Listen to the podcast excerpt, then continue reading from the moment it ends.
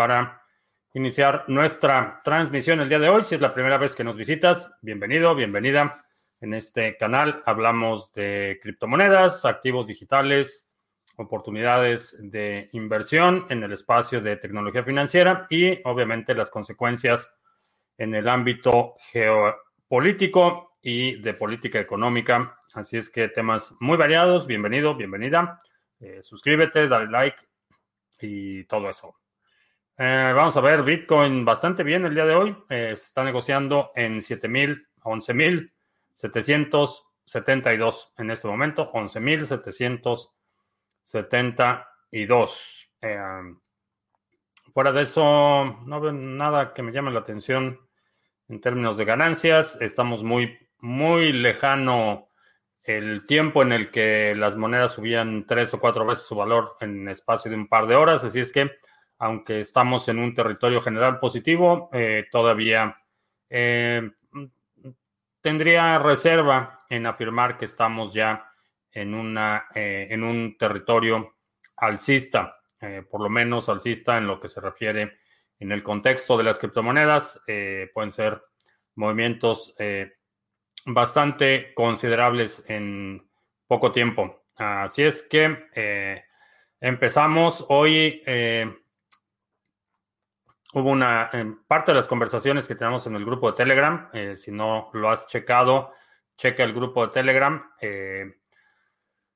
alguien hizo una hipótesis, uno de los vectores de ataque de Bitcoin, qué pasaría si a Satoshi de repente se le se le afloja un tornillo, eh, algo pasa eh, y decide atacar a la red y uno de los eh, mecanismos de ataque que sugería este planteamiento es empezar a pagar comisiones muy altas en, las transacciones y saturar la red como un vector de ataque.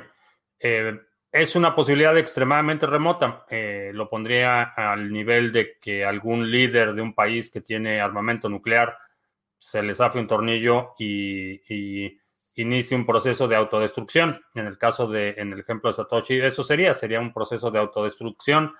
Estaría eh, demeritando el valor de sus propias monedas. Eh, es, sería contrario a su propio interés. Eh, aproximadamente Satoshi se calcula que tiene alrededor o que minó alrededor de un, millón de bitcoins, es básicamente la estimación. Entonces, eh, suponiendo que dedicara todo ese bitcoin a, atacar a la red, eh, pagando comisiones de transacción muy altas, estaremos hablando de un escenario en el que, por ejemplo, un bloque hoy en la mañana, alrededor del mediodía, eh, eh, el total de comisiones en ese bloque fue 1.2 Bitcoin. Entonces, con eso podrías calcular cuántos bloques podría saturar Satoshi. Eh, definitivamente podría paralizar la red. Sin embargo, hay otro aspecto importante que se llama la parte de la minería egoísta o el aspecto de los incentivos para los mineros. Eh, los mineros que yo tengo, por ejemplo, pues, si detectan un patrón de que alguien está atacando la red, los mineros pueden ignorar esas transacciones. Eh, a diferencia de un ataque, el 51% no es una acción coludida, es algo que yo estoy decidiendo en función de mi propio interés. No voy a permitir o, no voy a ser parte de un ataque eh, cuyo resultado es que lo que yo recibo como incentivos pierde valor.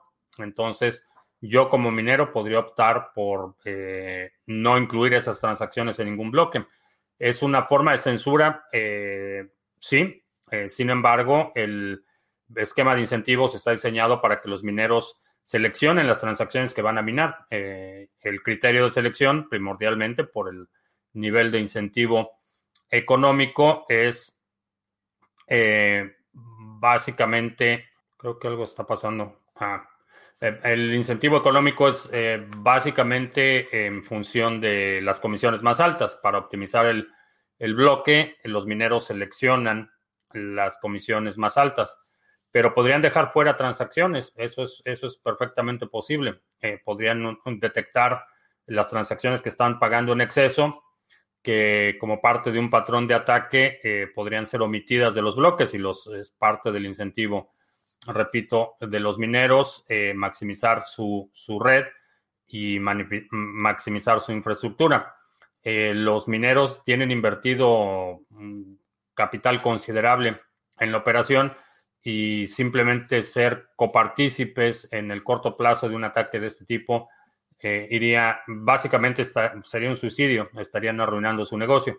Entonces ya, ya estamos hablando de una situación en la que no solo eh, en este caso hipotético que Satoshi decida eh, gastarse todo su Bitcoin para atacar la red, los mineros tendrían que ser copartícipes en esa operación para que efectivamente los bloques estuvieran saturados. Entonces, es una situación muy remota. ¿Puede suceder? Eh, supongo que sí, podría suceder que Satoshi o alguien tome control de las carteras de Satoshi y trate de hacer algo así. En mi opinión es una posibilidad bastante remota y repito, equiparable a que un líder de una nación con poderío nuclear eh, se les hace un tornillo, se deschavete y inicie un proceso de autodestrucción asegurada. Entonces, eh, bien, es, es una Hipótesis es, algo que hemos eh, discutido mucho en este canal, los eh, distintos escenarios, vectores de ataque, qué es lo que podría salir mal para que Bitcoin eh, dejara de operar. En este caso, el planteamiento es un planteamiento extremo, repito, porque sería un proceso de autodestrucción. Estarías destruyendo el valor que tienes y no obtendrías nada a, cambio más allá de, haber destruido Bitcoin. Lo interesante es que eh, ya conocemos la tecnología, ya tenemos el conocimiento para recrear Bitcoin. Eh, no se va a recrear en las mismas circunstancias, obviamente, eh, pero creo que la tecnología y el potencial de este sector sería capaz de sobrevivir un ataque de esa magnitud. Y vamos a ver, dice que hay siete personas viéndonos, no sé, no sé por qué, no sé si nos, no está anunciando Twitch que estamos en vivo o qué está pasando, pero vamos a ver, eh, preguntas. Vamos a ver si tenemos preguntas. Parece que no hay preguntas. Vamos a ver en Twitter qué está pasando porque se me hace raro. Dice que Periscope dice que sí estamos en vivo. Ah, Héctor dejó ahí un comentario en Periscope, pero no lo veo aquí en, en los comentarios. A lo mejor algo está pasando. Si me estás viendo y puedes escribir un comentario, nada más para asegurarme que Estamos transmitiendo en los canales que debemos y que nos podemos comunicar porque si no hay interacción, eh, este formato no sirve de mucho.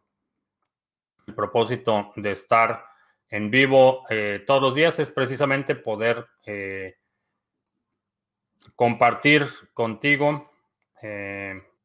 si estoy viendo comentarios en distintas plataformas, pero aquí no veo ningún comentario. Eh, vamos a ver en Twitch. En Twitch si hay comentarios también, pero aquí en, mi panel de comentarios no veo ninguno. Ah, supongo que vamos a tener que hacer pantallas múltiples. Eh, Mati en Facebook dice que por ahí todo ok.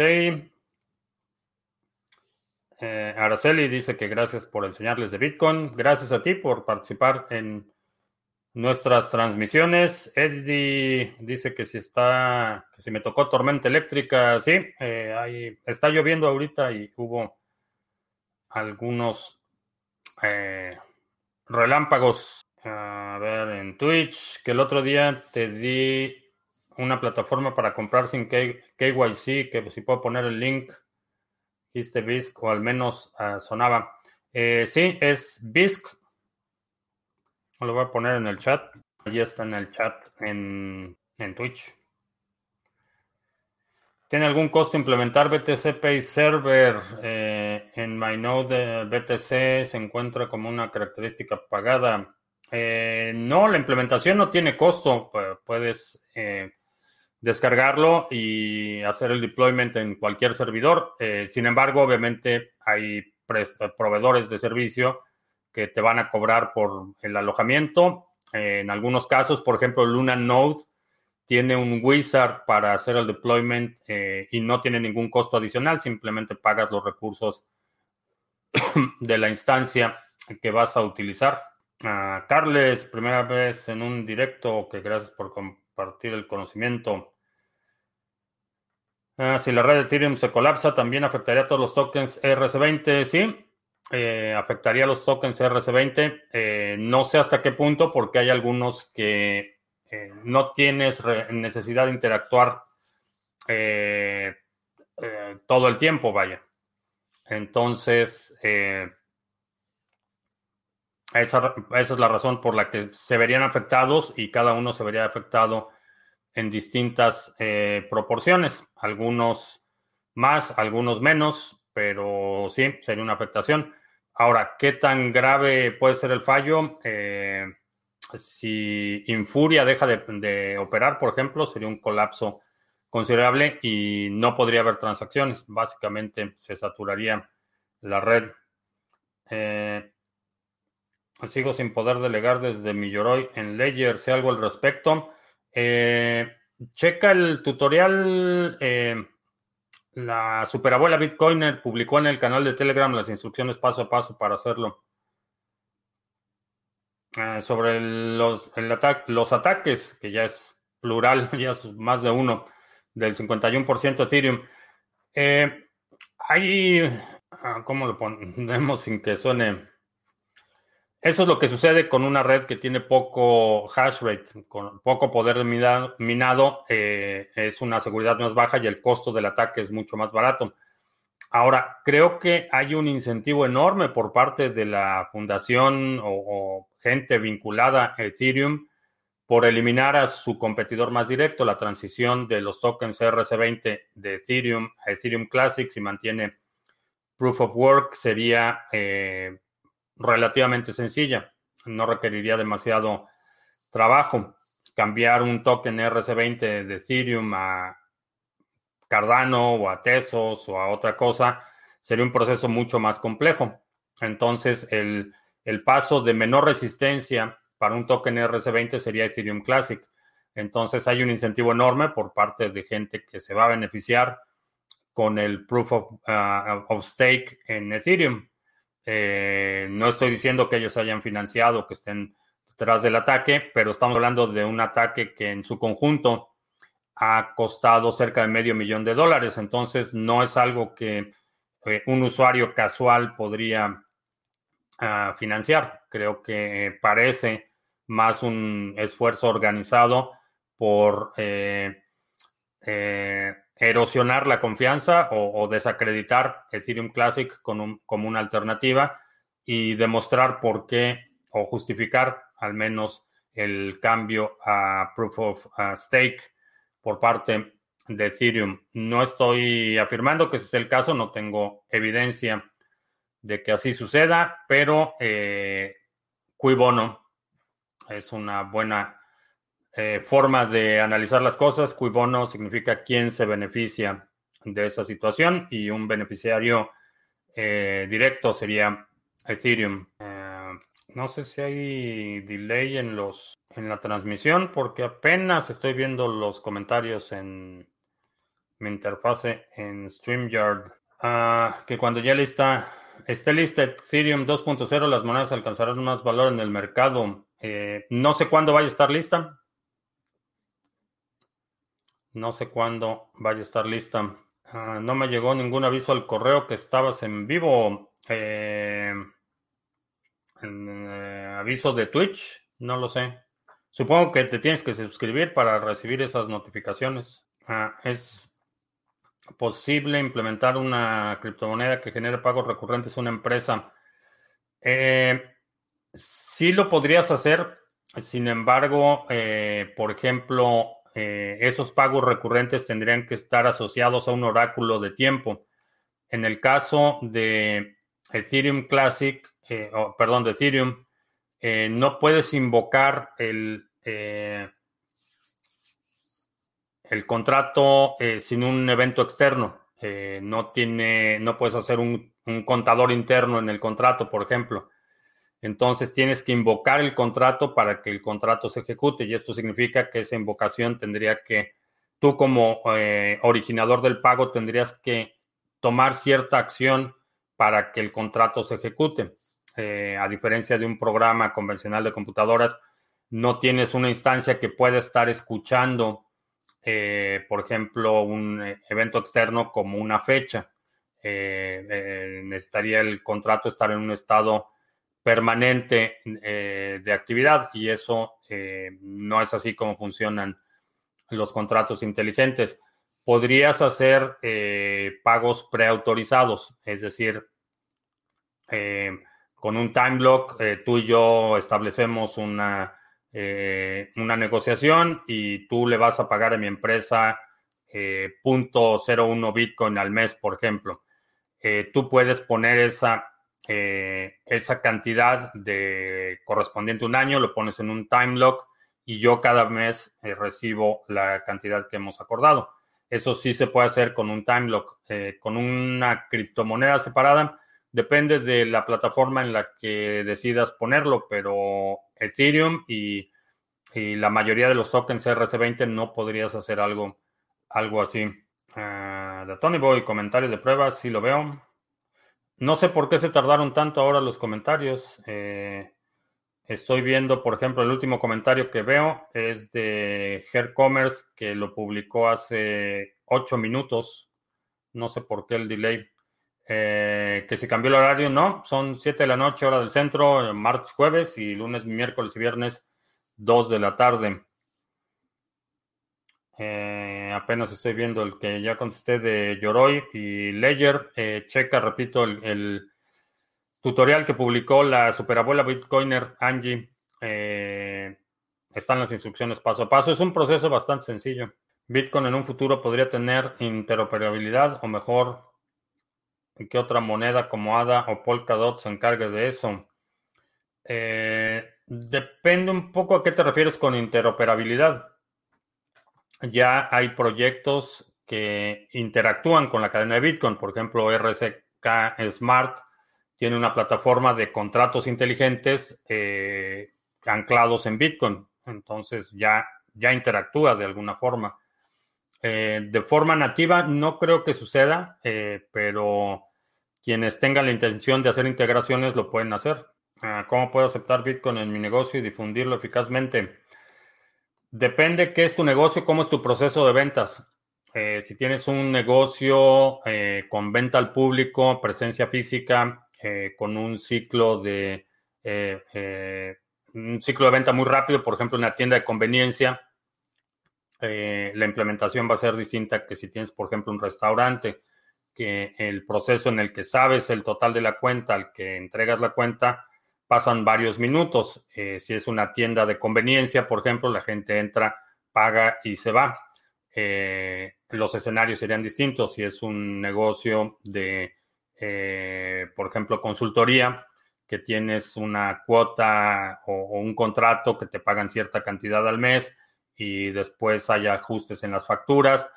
Depende mucho cómo es tu ciclo de ventas, eh, qué tipo de implementación tendrías eh, que hacer. Si me parece una buena idea para mi Café Coin, no sé. Ah, los, lo de los pagos recurrentes. necesitaría checar si porque Café Coin está eh, el deployment lo hice en, Waves, pero necesitaría checar si en Waves se podría hacer algo así. No sé exactamente cuál sería el, propósito o, pagos recurrentes de qué o, de... Habría que conocer un poco la lógica del negocio para determinar cuál sería la mejor eh, vía de acción. Porque las eh, criptomonedas y blockchain no es la panacea. En la mañana estaba leyendo una noticia que ya las, eh, la información de todos los electores, el padrón electoral de votantes en Rusia ya está disponible en la, web obscura, en the dark web. Ya los hackers eh, se hicieron de todos los datos de los votantes eh, rusos y ya le están vendiendo las bases de datos. Esto es algo que ya habíamos comentado en cuanto a la seguridad y, la gente que está proponiendo que eh, la votación en la blockchain es como una panacea. Eh, tiene riesgos muy similares a los riesgos que ya estamos corriendo con las bases de datos eh, tradicionales. Pueden caer en las manos equivocadas.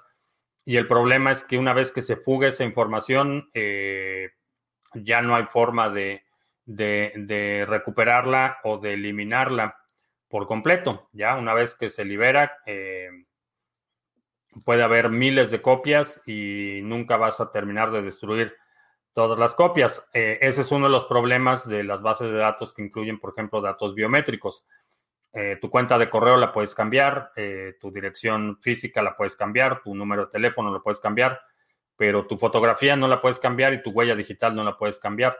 Entonces, y en el caso del padrón electoral en México, y asumo que también el padrón electoral en Rusia, eh, tienen datos biométricos, tienen huellas digitales, tienen fotografías, eh, inclusive en los nuevos pasaportes en muchos países ya tienen eh, lo, que es el equivalente, el equivalente a una huella digital, pero con el iris del ojo. Entonces, ese tipo de datos no los puedes, no lo puedes resetear. Un, password, un teléfono, una dirección sí los puedes resetear, pero tus datos biométricos no.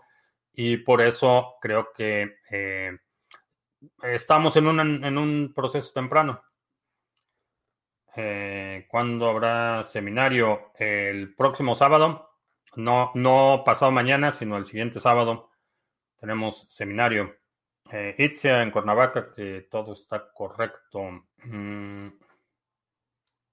Sí, el delay está grueso con los comentarios. Eh, Jesús en Ciudad del Carmen escribió su comentario hace, ¿qué? ¿Ocho minutos? Sí, el delay está grueso. Así es que vamos a, supongo que irnos a Twitch y a ver los comentarios ahí, porque si no nos vamos a quedar dormidos todos del aburrimiento. Ah, Facebook también está bastante activo la sección de comentarios. Ah, quise bajar Dedalus, pero se queda sin cargar y tarda mucho. ¿Es normal? También me hace lenta la PC. Eh, sí, los recursos de Dedalus es... Eh, consume recursos, es un nodo completo. Entonces sí, sí va a tomar tiempo. Ah, ¿Cómo veo lo de Litecoin con la implementación de Mimble Wimble para la privacidad? Eh, interesante. Interesante lo que está haciendo Ethereum, eh, perdón, Litecoin en términos de privacidad. ¿Qué otra moneda usaría como reserva de valor si no existiera BTC? Eh, como reserva de valor, eh, buena pregunta. Si fuera otra criptomoneda, la verdad es que no, no creo que tenga competencia Bitcoin en ese, en ese espacio. si no tuviera forma de acceder Bitcoin o Bitcoin no existiera, oro sería mi, eh, quizá mi alternativa. Ya hay 50 mil nuevos votos para Morena. Eh, no sé. No sé de qué se trata eso.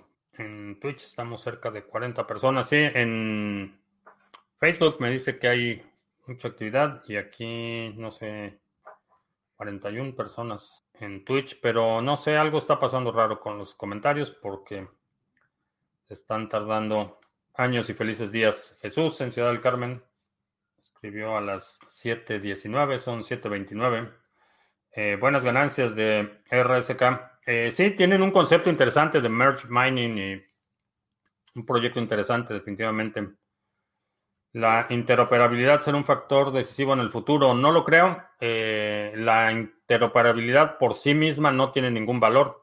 Eh, el valor está en la implementación. ¿Para qué necesitas operar de una cadena a otra? Eh, ¿Cuál es el problema que estás tratando de resolver? La posibilidad de hacerlo por sí misma puede ser algo interesante, pero si no hay una implementación o eh, una justificación técnica para una implementación así, no creo que mucha gente vaya a optar por el sector simplemente por la interoperabilidad en las cadenas. Eso debe necesariamente eh, resolver un problema o ofrecer una alternativa a algo existente. Entonces, eh, como atributo en términos abstractos, no creo que tenga mucha relevancia. Eh, si hay una solución que demande o requiera la interoperabilidad entre las cadenas y que ofrezca un beneficio bastante alto, entonces sí podríamos ver que ese fuera el caso. Cardano está trabajando en un convertidor RS20. creo que se van a migrar muchos proyectos. Creo que sí. Eh, esa es una de pues, parte de mi hipótesis. Creo, que desde hace mucho tiempo lo había mencionado que eh, sé de algunos que ya están activamente buscando migrar fuera de Ethereum y no me sorprendería si vemos una desbandada de aplicaciones. La, el problema, eh, lo que estamos viendo con los contratos de DeFi, está creciendo el problema. ayer o antier hubo otro eh, contrato vulnerado, eh, pérdida de fondos de los usuarios y, este proceso va a continuar, eh, va a continuar y se va a ir agravando mientras más rápido se hace el, deployment en los contratos, mientras más rápido están compitiendo los proyectos DeFi por la atención de los usuarios, vamos a ver una mayor cantidad de errores, una erosión en la calidad de la programación, en la calidad de los contratos. Esto ya lo vimos con los ICOs. Eh, antes de eso lo hemos visto con eh, simplemente lo que ha pasado con la prensa como industria, eh, la urgencia por publicar ha erosionado considerablemente la, la, calidad del ejercicio periodístico y lo vimos con los ICOs, ICOs hechos este, eh, eh, de forma muy, eh, muy apresurada, muchos parches, muchas cosas sin probar, ventas de monedas que se colapsaban las redes o que tenían problemas de ejecución, un, largo listado de problemas que los proyectos estuvieron experimentando por la premura con la que fueron lanzados. Creo que en DeFi vamos a ver DeFi o lo que llaman DeFi, porque ni siquiera es una cosa, en, los proyectos que se están promoviendo como DeFi, vamos a ver esta misma mentalidad de competencia, vamos a ver eh, menos, cada vez menos recursos dedicados a, la ingeniería y a la programación, más recursos dedicados al marketing y al branding y, todo el problema de pérdidas y, eh, problemas en las redes que ya hemos visto. Eh, creo que una, una buena solución aún para un contrato que quieres lanzar de forma apresurada, cosa que no recomendaría. Sería un lenguaje formalmente verificado y mi hipótesis es que eh, eh, Cardano es de los que están mejor posicionados para absorber buena parte de los proyectos que están convirtiéndose en inviables o inmanejables en la red de Ethereum. Ah, parece que hubo sabotaje de Chairos, colusión de Chairos en la transmisión de hoy. no, no son tan no son tan competentes como para algo así no sobreestimes a tus congéneres o a tus camaradas, no congéneres, camaradas. Es que la interoperabilidad se puede usar para los pagos recurrentes en criptos. Eso no existe. Eh, necesitarías aclarar un poco más el concepto. Eh, los pagos recurrentes en criptos eh, no tienen mucho que ver con la interoperabilidad. Realmente no necesitas interoperabilidad para pagos recurrentes, entonces necesitarías aclarar un poco el concepto de qué es lo que pretendes hacer. Ah, que los 50 mil nuevos votos son los que los muertos que votan por el partido oficial. Eh, desafortunadamente no es nuevo. Eh, desafortunadamente no es nuevo. Eh, los muertos votan desde hace mucho tiempo en México. En el Transaction ID se puede ver la hora en que se enviaron los BTC y a la hora que lo recibieron. No. Puedes ver a la hora en que la transacción fue minada, en qué bloque fue minado y en qué momento se propagó ese bloque. Ese es el timestamp. Eh, la transacción, si consultas la transacción, puedes ver el momento en el que la transacción fue iniciada. Eh, tiene un timestamp preparo una transacción en mi cartera, hago el envío, empiezo a propagar la transacción y esa transacción tiene un, timestamp. El concepto de recibir, eh, realmente no hay, no hay tal concepto como recibir. eh, tienes una confirmación cuando la transacción ha sido minada. Esa es tu confirmación. Eso es lo que eh, en, los sistemas de pago tradicionales sería el momento de la recepción. Es cuando está minado en un bloque y, y está confirmado por el consenso de la red que estos inputs o estos bitcoins que pertenecían a la persona A ahora pertenecen a la persona B o a la cartera B.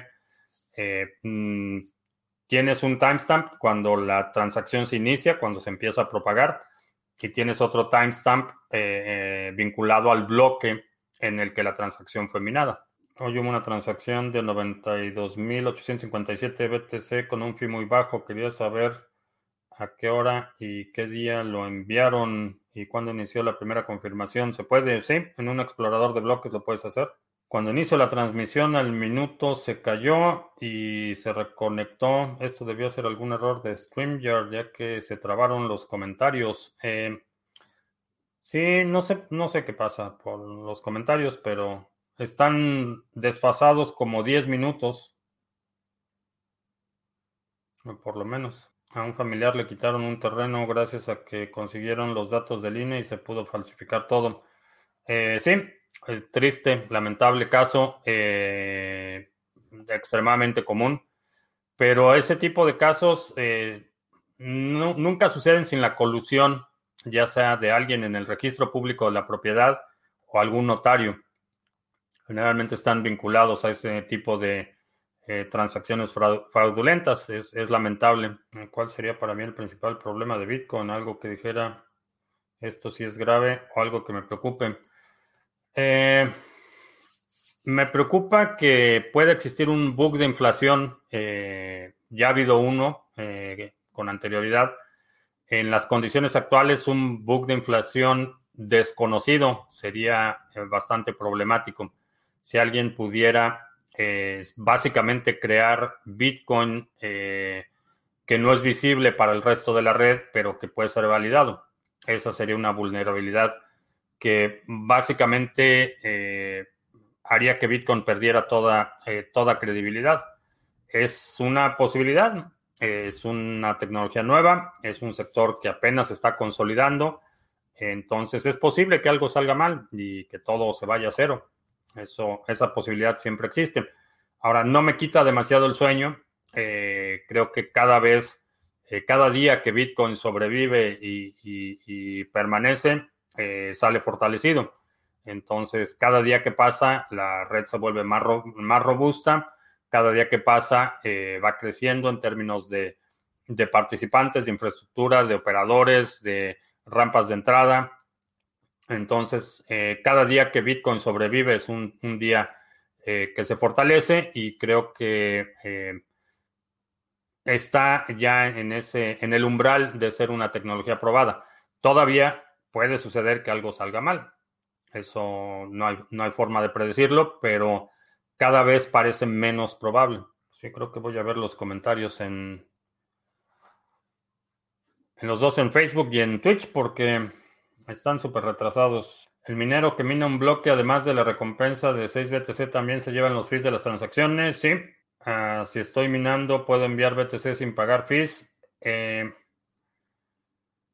sí, eh, pero necesitarías tener la certeza que tú vas a encontrar el siguiente bloque. Eh, puedes, puedes mandar una transacción. Eso tendrías que codificarlo manual porque ninguna cartera te va a permitir enviar una, propagar una transacción con un fee igual a cero.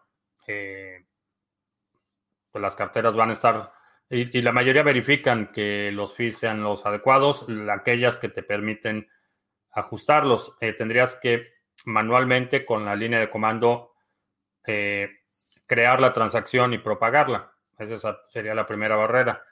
La segunda barrera, tendrías que asegurarte que tú mines un bloque, que tú mines el siguiente bloque. Si tú no minas el bloque, otro minero va a rechazar esa transacción porque no le estás pagando ningún fee. Eh, para que, digamos, te autopagues el fee, eh, tendrías que tú minar esa transacción, incluirla en un bloque y encontrar el siguiente bloque válido.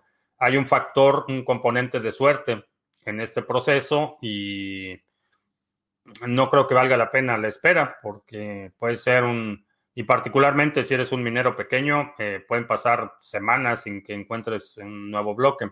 Aun cuando participes en un pool, es el pool el que va a ordenar las transacciones que se van a minar. No eres tú como minero participante de un pool. Entonces tendrías que ser un minero muy grande con un alto porcentaje de probabilidad de minar el siguiente bloque para poderlo hacer.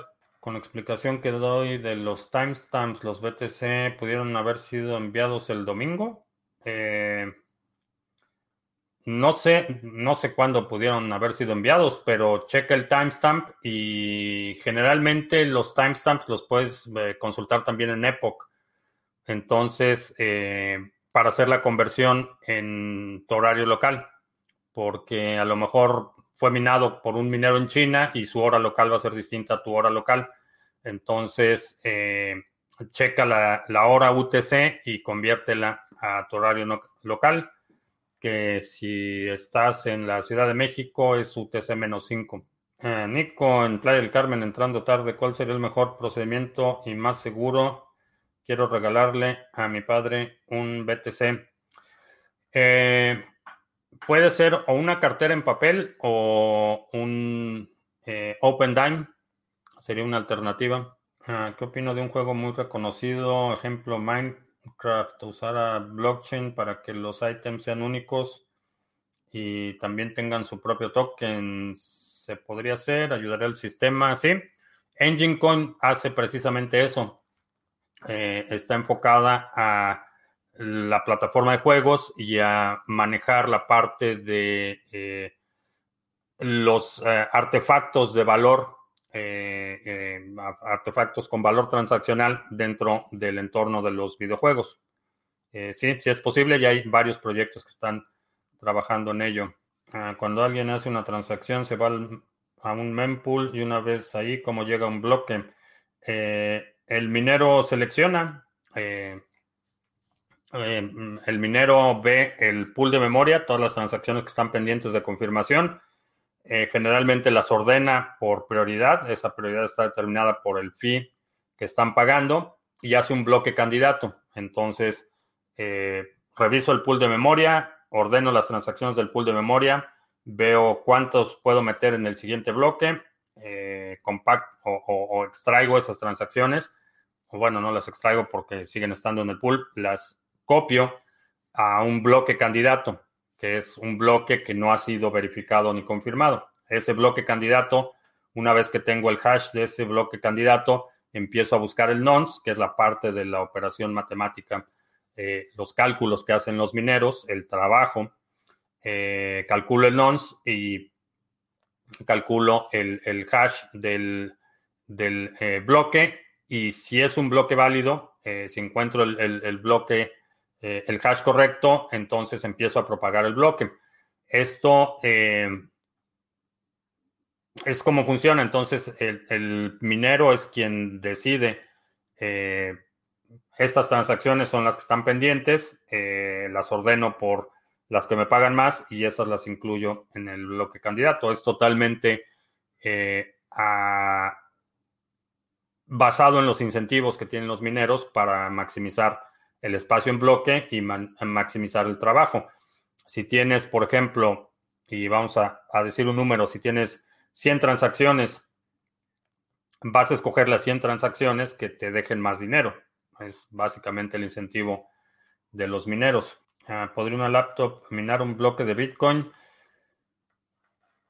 Eh, no en este momento. al inicio sí.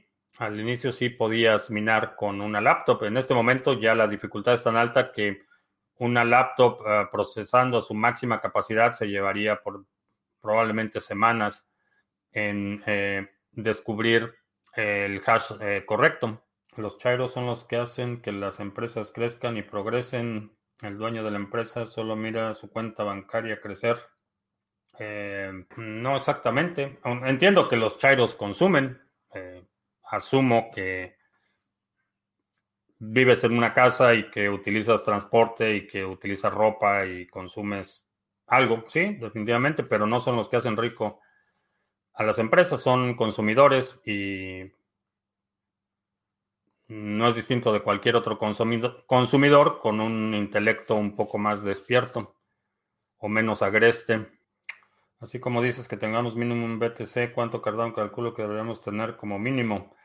Cardano es un poco más, más eh, es distinto porque el supply es mucho más grande. El componente de escasez eh, no lo considero tan, eh, ah, tan urgente o no tengo el mismo sentido de urgencia con Cardano que con Bitcoin.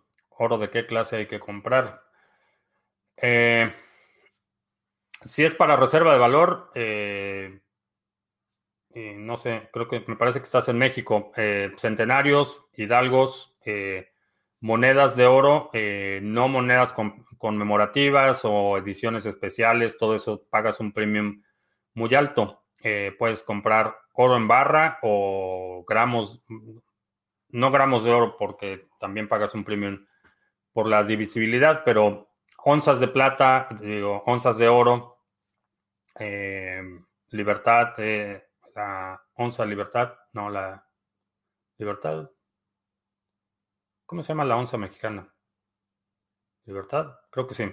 Eh, onzas de oro, monedas o, barras de oro de una onza eh, sería lo óptimo. Eh, absente de joyería porque el, pagas mucho por la manufactura y los artículos, monedas conmemorativas y cosas así pueden tener un valor eh, eh, percibido eh, distinto al que te interesa. Si es únicamente para reserva de valor, mi recomendación serían centenarios. La onza libertad es la de plata. centenarios y e hidalgos sería también una buena alternativa. A los 12.000 sigue fuerte la resistencia. Sí, ese nivel de ese nivel de 12.000, vamos a ver. Vamos a ver Ah, ¿Cuál es la diferencia entre un Trezor y un Open Dime para regalar un BTC? Eh, la diferencia es primero el costo y segundo la complejidad. Eh, la operación de Trezor es más compleja. Eh, el Open Dime tiene interconstruido una interfase que te permite ver el contenido. Entonces, si es para regalo, eh, la curva de aprendizaje de alguien para almacenar un Bitcoin en un OpenDime es mucho menor que en un Trezor. Un Trezor es más complicado, tienes que estar actualizando firmware, es, más complicado. Eh, y para alguien que no, no, ha, no, ha, tenido la iniciativa de eh, educarse en el sector, simplemente tener Bitcoin en un eh, Open Dime, en mi opinión, es un proceso mucho más simple. Tu esfuerzo de educación va a ser mucho menor que enseñarle a cómo utilizar el Trezor y las palabras y todo esto se complica, en mi opinión, demasiado. Ah, si vuelve el patrón oro, Estados Unidos estaría en desventaja frente a China y Rusia. Lo aplastarían, ya que Estados Unidos no puede, no pudo ni con su propia emisión de dólares se colapsaría el dólar de inmediato y, nada tiene que ver con Rusia o China.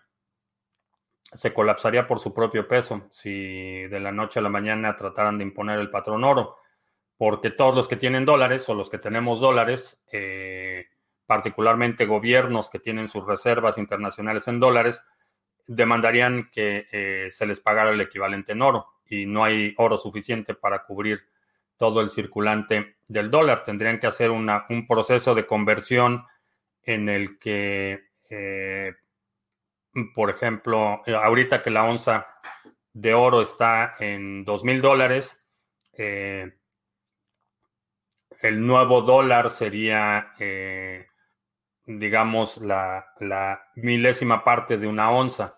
Entonces tendrían que hacer un proceso de convertir una moneda transicional para poder soportar el, circulante. Entonces, mm, no veo una instancia, creo que se colapsaría de inmediato.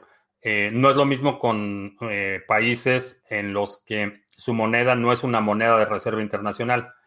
Eh, los únicos que tienen reservas internacionales en rublos, por ejemplo, son los países que normalmente comercian directamente con Rusia. algunos países que le compran, por ejemplo, gas natural tienen ciertas reservas en rubros, en rublos, para negociar con, con Rusia, pero no es una moneda de reserva internacional. Creo que todos los países o la mayoría tienen reservas internacionales denominadas en dólares. Entonces, imagínate si eh, antes de que ya sabes quién se acabe las reservas internacionales, si no es que ya se las acabó, eh, y Estados Unidos anuncia que regresa al patrón oro, eh, cualquier gobierno podría legítimamente decirle, bueno, aquí están tus dólares, dame el oro correspondiente. se colapsaría de inmediato. Ah, ¿Cuántos mempools hay? Es uno por cada minero. Eh, el mempool es un espacio, ¿cómo lo podríamos llamar? Es como el limbo de Bitcoin. Eh, todos los mineros están escuchando, todos los mineros están conectados a la red y están recibiendo transacciones no confirmadas que están siendo propagadas por los nodos. Entonces, eh, están en todos lados y en ningún lado a la misma vez. No hay un repositorio central en el que todas las transacciones lleguen al mismo lugar. Las transacciones están propagando por, todo, eh, por toda la red. Eh, mi nodo crea una transacción y le empieza a propagar y los mineros pueden ver la lista de esas transacciones no confirmadas que se están propagando. Eh, ¿Es mejor un Trezor o un Ledger? depende cuál sea el uso que le vayas a dar. hay algunas monedas que, por ejemplo, puedes tener en un Trezor eh, perdón, que puedes tener en el Ledger que no puedes tener en el Trezor, no la soportan. Entonces el criterio sería, si es solo Bitcoin, te recomendaría utilizar Cold Card eh, o alguna cartera dedicada a Bitcoin. Si van, vas a acumular varias monedas, uno de los criterios de selección es qué monedas están soportadas en qué cartera y eso te ayuda a tomar la decisión. Si tienes alguna que te interesa guardar en una cartera eh, que no la soporta Trezor, pero sí está en Ledger, o al revés, que creo que no hay ninguna en ese, en ese caso. Eh, el criterio es qué es lo que vas a guardar ahí. Si es solo Bitcoin, Cold Card creo que es una buena alternativa. Un país que no tenga deuda y coloque patrón oro estaría en desventaja. Eh, que yo sepa, no hay un solo país que no tenga deuda. Y los principales beneficiarios de un patrón oro serían los productores de oro. Por ejemplo, ayer mencionaba alguien eh, que hay un, me parece que un candidato a la presidencia en el Perú que está proponiendo el regreso al patrón oro. Perú es un productor de oro, entonces eh, sería una ventaja para él. Países como eh, El Salvador, por ejemplo, que tienen una producción de oro prácticamente inexistente, estarían en una franca desventaja. ¿Algún día el gobierno de Estados Unidos pagará su deuda? no, ya en el mes de junio eh, la tesorería imprimió más dólares que en toda la historia del país. Más de 200, ¿qué son? 7, 76, 200 y cacho de años en un mes. Que se hablé del ataque del 51% de Ethereum, ¿sí? Apagar la opción de Bluetooth del Layer Nano X y conectar por cable le aportaría mayor seguridad. Equivaldría a la Layer Nano S. Eh, no equivaldría porque finalmente tienes un dispositivo que tiene un puerto abierto. Eh, tiene, eh, si fuera, si hiciéramos la analogía con una casa, tienes dos puertas en el Layer Nano S y en el Layer, perdón, en el Nano X tienes dos puertas, que es la puerta USB y la puerta Bluetooth y en el Layer Nano S tienes solamente la puerta USB. En términos de seguridad, eh, tener una sola puerta que cuidar es mejor que tener dos puertas que cuidar. Entonces, cuando se trata de seguridad, la complejidad es conducente a errores y obviamente tienes más vectores de ataque mientras más puertas y ventanas tiene una casa. Siguiendo la analogía de, la casa, no es que el layer tenga puertas o ventanas. Es verdad que la gente de Cardano como Charles Hoskinson están inmersos también en el proyecto de Ethereum Classic. No diré inmersos, pero sí están colaborando en varios proyectos. Ah, las personas de Estados Unidos están recibiendo más dinero ahora que antes que trabajaba. ¿Eso hará que sigan pidiendo más al papá gobierno? Eh, creo que sí. Creo que eh, lo que estoy observando, y es meramente empírico, no es una información estadística, eh, y, es, y es parte del problema del mundo fiat, cómo diseñas los incentivos. Y si tengo la opción de regresar a trabajar ocho horas y ganar menos que si sigo con el cobrando mi cheque de desempleo, el incentivo se inclina y, mm, particularmente para un país que se ha vuelto eh, obeso y flojo, eh, si el incentivo es hago esfuerzo y gano menos o no hago nada y gano más, la mayoría de la gente va a optar por no hacer nada y ganar más. Es, eh, es inevitable. Entonces creo que ese tipo de incentivos eh, podrían ser útiles en, periodos de tiempo muy corto, eh, como medidas realmente de emergencia, pero el problema con la mayoría de los gobiernos actualmente es que todas las medidas de, emergencia se vuelven permanentes. Y se me viene a la mente el, el caso del impuesto a la tenencia de vehículos en México, que fue un impuesto que se supone que era un impuesto temporal para financiar la infraestructura de los Juegos Olímpicos en 1968.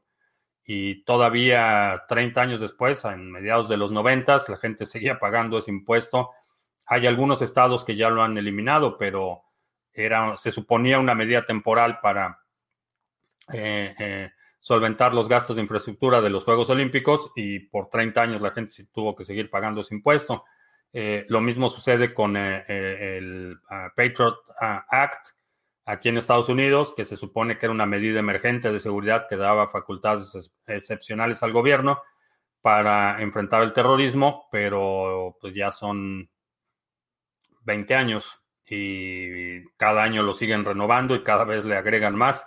Entonces, desafortunadamente, estamos en una etapa, en un periodo en el que eh, los gobiernos eh, absorben todo, o sea, se vuelven este hoyo negro que, todo lo absorben y aún medidas temporales que pueden funcionar eh, de forma temporal, eventualmente se vuelven permanentes. Y creo que eso es lo que vamos a ver. Vamos a ver que cada vez va a ser un, un mayor porcentaje de la población que va a depender de subsidios y la próxima discusión y muy probablemente pasando las elecciones presidenciales en noviembre, empiece ya la discusión seria o las propuestas legislativas, si ganan los demócratas, de ingreso universal básico. Creo que es el siguiente eh, campo de batalla para los demócratas si ganan la presidencia. Ethereum 2.0 acaba de iniciar su testnet. Eh, no lo había visto, pero supongo que es buena noticia para los que tienen Ethereum es un Merkle Tree? Eh, es una estructura criptográfica de firmas concatenadas. Tienes una raíz y tienen firmas que, como las ramas, por eso la analogía del árbol, eh, como las ramas están vinculadas al hash principal o troncal. Pero es una asociación de eh, hashes o de firmas criptográficas que están vinculados entre sí. Es verdad que le regalaría suscripciones de mi canal de Twitch a los Chairos. Eh, no sé de dónde salió eso, pero. Pero no. Y especialmente no a los Chairos. Ah, sí, anuncios ya casi nos vamos y. No he hecho anuncios por estar distraído aquí en distintas interfaces. Eh, intercambios cripto a cripto. Ah, pantalla.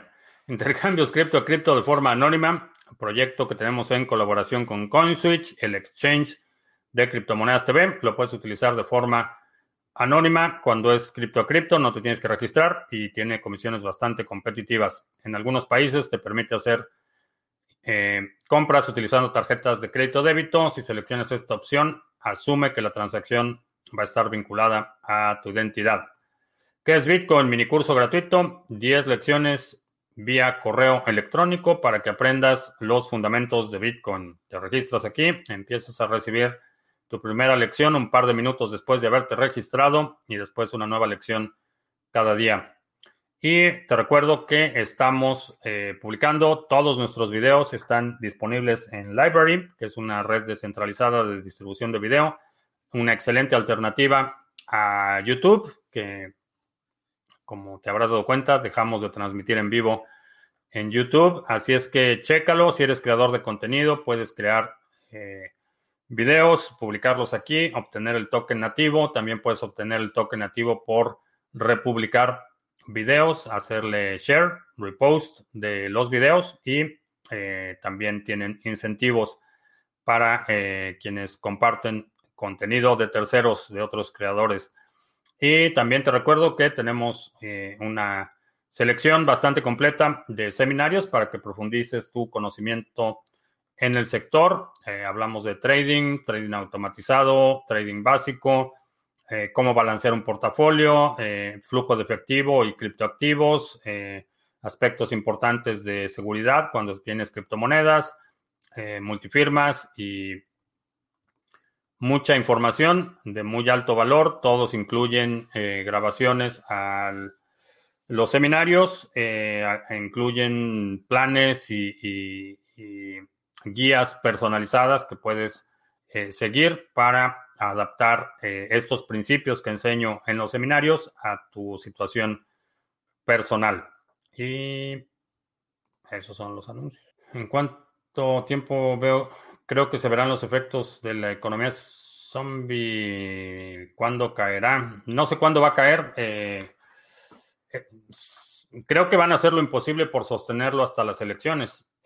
muy probablemente, independientemente del resultado de las elecciones, probablemente se colapse pasando las elecciones. Los security tokens han tenido éxito. Eh, no mucho, creo que había mucha expectativa que iban a causar furor parecido a los ICOs, pero sé que hay empresas que han tenido un grado relativo de éxito, pero no mucho.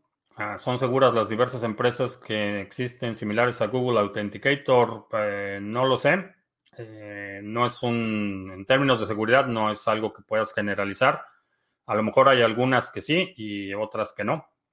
Eh, no, no podría generalizar en el aspecto de seguridad. Habría que evaluarlo caso por caso.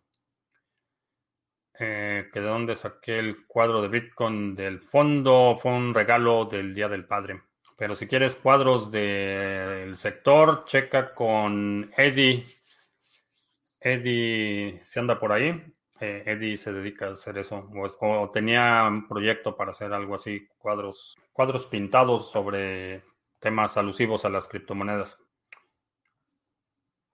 Bien, creo que ya no veo. Colombia fue 4 eh, por mil, el gobierno se queda con 4 pesos por cada mil, es temporal y lo dejaron por siempre. Ah, para los juegos, eh, sí, esas medidas temporales son terminan siendo permanentes.